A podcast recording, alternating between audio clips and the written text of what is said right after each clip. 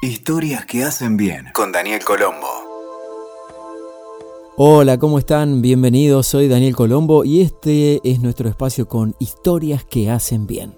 Hoy traigo un contenido diferente que a mí verdaderamente cuando lo conocí, cuando lo escuché, cuando lo disfruté, me impactó muchísimo. Me hizo pensar en muchas cosas de mi vida, en replantearme algunas otras y probablemente lo conozcas. Se trata del célebre discurso de Steve Jobs que brindó en el año 2005 en la Universidad de Stanford. Es un discurso cargado de sentido y además nos permite conocer algunos detalles de la vida de Steve Jobs, este gran creador de Apple, de toda la innovación tecnológica que vino alrededor de todas sus marcas, sus productos y los servicios. Inclusive recordarás que fue despedido de su propia empresa. Lo despidieron, que no podía tener más las funciones ejecutivas, después lo volvieron a incorporar a la empresa. Vamos con este discurso que seguramente también a vos te va a inspirar y ayudar, porque son de esas palabras que, como decimos aquí, nos hacen bien. Tengo el honor de estar hoy aquí con ustedes en su comienzo en una de las mejores universidades del mundo. La verdad sea dicha, yo nunca me gradué. A decir verdad, esto es lo más cerca que jamás he estado de una graduación universitaria. Hoy les quiero contar tres historias de mi vida. Nada especial, solo tres historias. La primera historia versa sobre conectar los puntos. Dejé la Universidad de Reed tras los seis primeros meses, pero después seguí vagando por allí otros 18 meses más o menos antes de dejarlo del todo. Entonces, ¿por qué lo dejé? Comenzó antes de que yo naciera. Mi madre biológica era una estudiante joven y soltera y decidió darme en adopción. Ella tenía muy claro que quienes me adoptaran tenían que ser titulados universitarios, de modo que todo se preparó para que fuese adoptado al nacer por un abogado y su mujer. Solo que cuando yo nací, decidieron en el último momento que lo que de verdad querían era una niña. Así que mis padres, que estaban en lista de espera, recibieron una llamada a medianoche preguntando, Tenemos un niño no esperado, ¿lo queréis? Por supuesto, dijeron ellos. Mi madre biológica se enteró de que mi madre no tenía titulación universitaria y que mi padre ni siquiera había terminado el bachillerato, así que se negó a firmar los documentos de adopción. Solo se dio meses más tarde cuando mis padres prometieron que algún día yo iría a la universidad. Y 17 años más tarde fui a la universidad, pero de forma descuidada elegí una universidad que era casi tan cara como Stanford, y todos los ahorros de mis padres, de clase trabajadora, los estaba gastando en mi matrícula. Después de seis meses, no le veía propósito alguno. No tenía idea de qué quería hacer con mi vida y menos aún de cómo la universidad me iba a ayudar a averiguarlo. Y me estaba gastando todos los ahorros que mis padres habían conseguido a lo largo de su vida. Así que decidí dejarlo y confiar en que las cosas saldrían bien. En su momento me dio miedo, pero en retrospectiva fue una de las mejores decisiones que jamás haya tomado. En el momento en que lo dejé, ya no fui más a las clases obligatorias que no me interesaban y comencé a meterme en las que me parecían interesantes. No era idílico. No tenía dormitorio, así que dormía en el suelo de las habitaciones de mis amigos, devolvía botellas de Coca-Cola por cinco céntimos del envase para conseguir dinero para comer y caminaba más de 10 kilómetros los domingos por la noche para comer bien una vez a la semana en el templo de los Hare Krishna. Me encantaba. Y muchas cosas con las que me fui topando al seguir mi curiosidad y al seguir mi intuición resultaron no tener precio más adelante. Les voy a dar un ejemplo. En aquella época, la Universidad de Reed ofrecía la que quizá fuese la mejor formación en caligrafía del país. En todas partes del campus, todos los pósters, todas las etiquetas, todos los cajones estaban bellamente caligrafiados a mano.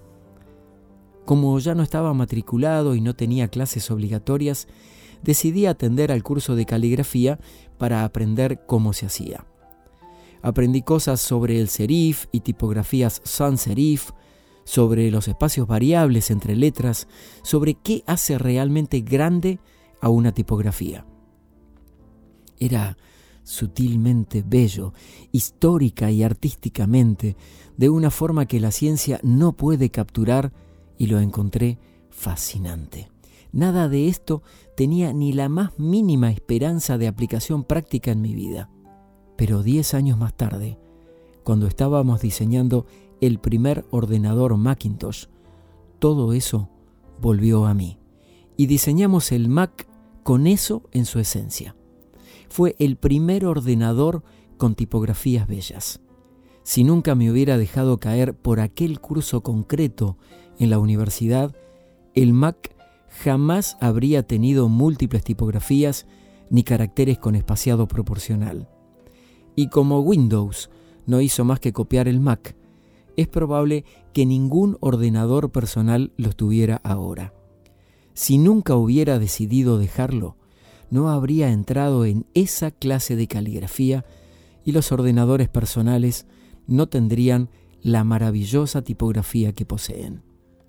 Por supuesto, era imposible conectar los puntos mirando hacia el futuro cuando estaba en clase, pero fue muy, muy claro al mirar atrás diez años más tarde. Lo diré otra vez, no puedes conectar los puntos hacia adelante, solo puedes hacerlo hacia atrás. Así que tenés que confiar en que los puntos se conectarán alguna vez en el futuro. Tenés que confiar en algo, tu instinto, el destino, la vida, el karma, lo que sea. Esta forma de actuar nunca me ha dejado tirado y ha marcado la diferencia en mi vida. Mi segunda historia es sobre el amor y la pérdida. Tuve suerte. Supe pronto en mi vida qué era lo que más deseaba hacer. Woz y yo creamos Apple en la cochera de mis padres cuando tenía 20 años. Trabajamos mucho y en 10 años Apple creció de ser solo nosotros dos a ser una compañía valorada en 2 mil millones de dólares y 4 mil empleados. Hacía justo un año que habíamos lanzado nuestra mejor creación, el Macintosh. Un año antes, y hacía poco que había cumplido los 30 y me despidieron. ¿Cómo te pueden echar de la empresa que tú has creado? Bueno, mientras Apple crecía, contratamos a alguien que yo creía muy capacitado para llevar la compañía junto a mí y durante el primer año más o menos las cosas fueron bien. Pero luego nuestra perspectiva del futuro comenzó a ser distinta y finalmente nos apartamos completamente. Cuando eso pasó, nuestra junta directiva se puso de su parte. Así que a los 30 estaba fuera y de forma muy notoria. Lo que había sido el centro de mi vida adulta se había ido y fue devastador. Realmente no supe qué hacer durante algunos meses. Sentía que había dado de lado a la anterior generación de emprendedores, que había soltado el testigo en el momento en que me lo pasaban. Me reuní con David Packard de Hewlett Packard y Bob Noyce de Intel e intenté disculparme por haberlo fastidiado tanto. Fue un fracaso muy notorio e incluso pensé en huir del valle del Silicon Valley. Pero algo comenzó a abrirse paso en mí. Aún amaba lo que hacía. El resultado de los acontecimientos en Apple no había cambiado eso pero algo comenzó a abrirse paso en mí. Aún amaba lo que hacía. El resultado de los acontecimientos en Apple no había cambiado eso ni un ápice. Había sido rechazado, pero aún estaba enamorado. Así que decidí comenzar de nuevo. No lo vi así entonces, pero resultó ser que el que me echaran de Apple fue lo mejor que jamás me pudo haber pasado. Había cambiado el peso del éxito por la ligereza de ser de nuevo un principiante menos seguro de las cosas. Me liberó para entrar en uno de los periodos más creativos de mi vida. Durante los cinco años siguientes, creé una empresa llamada Next, otra llamada Pixar, y me enamoré de una mujer asombrosa que se convertiría después en mi esposa. Pixar llegó a crear el primer largometraje animado por ordenador, Toy Story, y es ahora el estudio de animación más exitoso del mundo. En un notable giro de los acontecimientos, Apple compró Next. Yo regresé a Apple y la tecnología que desarrollamos en Next es el corazón del actual renacimiento de Apple. Y Lorraine y yo tenemos una maravillosa familia. Estoy bastante seguro de que nada de esto habría ocurrido si no me hubieran echado de Apple. Creo que fue una medicina horrible, pero supongo que el paciente la necesitaba. A veces la vida te da en la cabeza con un ladrillo. No pierdan la fe. Estoy convencido de que la única cosa que me mantuvo en marcha fue mi amor por lo que hacía tenés que encontrar qué es lo que amás, y esto vale tanto para su trabajo como para sus amantes. El trabajo va a llenar gran parte de su vida, y la única forma de estar realmente satisfecho es hacer lo que consideres que es un trabajo genial, y la única forma de tener un trabajo genial es amar lo que hacen. Y si aún no lo han logrado, y si aún no lo han encontrado, sigan buscando. No se conformen. Como en todo lo que tiene que ver con el corazón, lo van a saber cuando ya lo hayan encontrado. Y como en todas las relaciones geniales, las cosas mejorarán y mejoran según pasan los años. Así que sigan buscando hasta que lo encuentren. No se conformen. Mi tercera historia es sobre la muerte. Cuando tenía 17 años, leí una cita que decía algo como, Si vives cada día como si fuera el último, algún día tendrás razón. Me marcó. Y desde entonces, durante los últimos 33 años, cada mañana me he mirado al espejo y me he preguntado, si hoy fuese el último día de mi vida, ¿querría hacer lo que voy a hacer hoy? Y si la respuesta era no durante demasiados días seguidos, sabía que necesitaba cambiar algo. Recordar que voy a morir pronto es la herramienta más importante que haya encontrado para ayudarme a tomar las grandes decisiones de mi vida. Porque prácticamente todo, las expectativas de los demás, el orgullo, el miedo al ridículo o al fracaso, se desvanece frente a la muerte, dejando solo lo que es verdaderamente importante. Recordar que vas a morir es la mejor forma que conozco de evitar la trampa de pensar que tenés algo que perder. Ya estás desnudo, no hay razón para no seguir tu corazón. Hace casi un año me diagnosticaron cáncer. Me hicieron un chequeo a las siete y media de la mañana y mostraba claramente un tumor en el páncreas. Ni siquiera sabía lo que era el páncreas. Los médicos me dijeron que era prácticamente seguro un tipo de cáncer incurable y que mi esperanza de vida sería de tres a seis meses. Mi médico me aconsejó que me fuese a casa y dejara arreglados mis asuntos, forma médica de decir, prepárate para morir. Significa intentar decirle a tus hijos en unos pocos meses lo que ibas a decirles en 10 años. Significa asegurarte que todo queda atado y bien atado para que sea tan fácil como sea posible para tu familia. significa decir adiós. Viví todo un día con este diagnóstico y luego, a última hora de la tarde, me hicieron una biopsia metiéndome un endoscopio por la garganta a través del estómago y el duodeno. Pincharon el páncreas con una aguja para obtener algunas células del tumor. Yo estaba sedado, pero mi esposa, que estaba allí, me dijo que cuando vio las células al microscopio, el médico comenzó a llorar porque resultó ser una forma muy rara de cáncer pancreático que se puede curar con cirugía. Me operaron y ahora estoy bien. Esto es lo más cerca que he estado de la muerte y espero que sea lo más cerca que esté de ella durante algunas décadas más. Habiendo vivido esto, ahora os puedo decir con más certeza que cuando la muerte era un concepto útil, pero puramente intelectual. Y el concepto es este. Nadie, pero nadie quiere morir.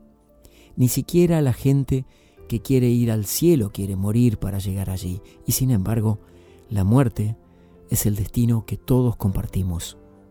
Nadie ha escapado de ella. Y así tiene que ser, porque la muerte es posiblemente el mejor invento de la vida. Es el agente de cambio de la vida. Retira lo viejo para hacer sitio a lo nuevo. Ahora mismo lo son ustedes, pero dentro de no demasiado tiempo, de forma gradual, se irán convirtiendo en lo viejo y van a ser apartados. Siento ser tan dramático, pero es bastante cierto.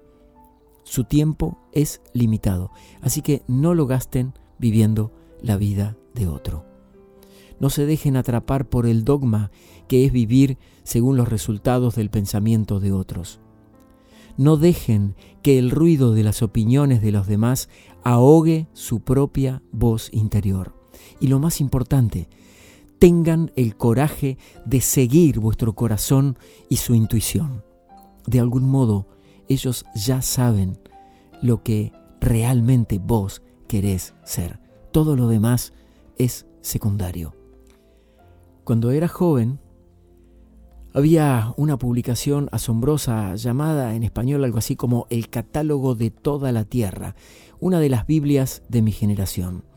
La creó un tipo llamado Stuart Brandt, no lejos de aquí, en Menlo Park, y la trajo a la vida con su toque poético.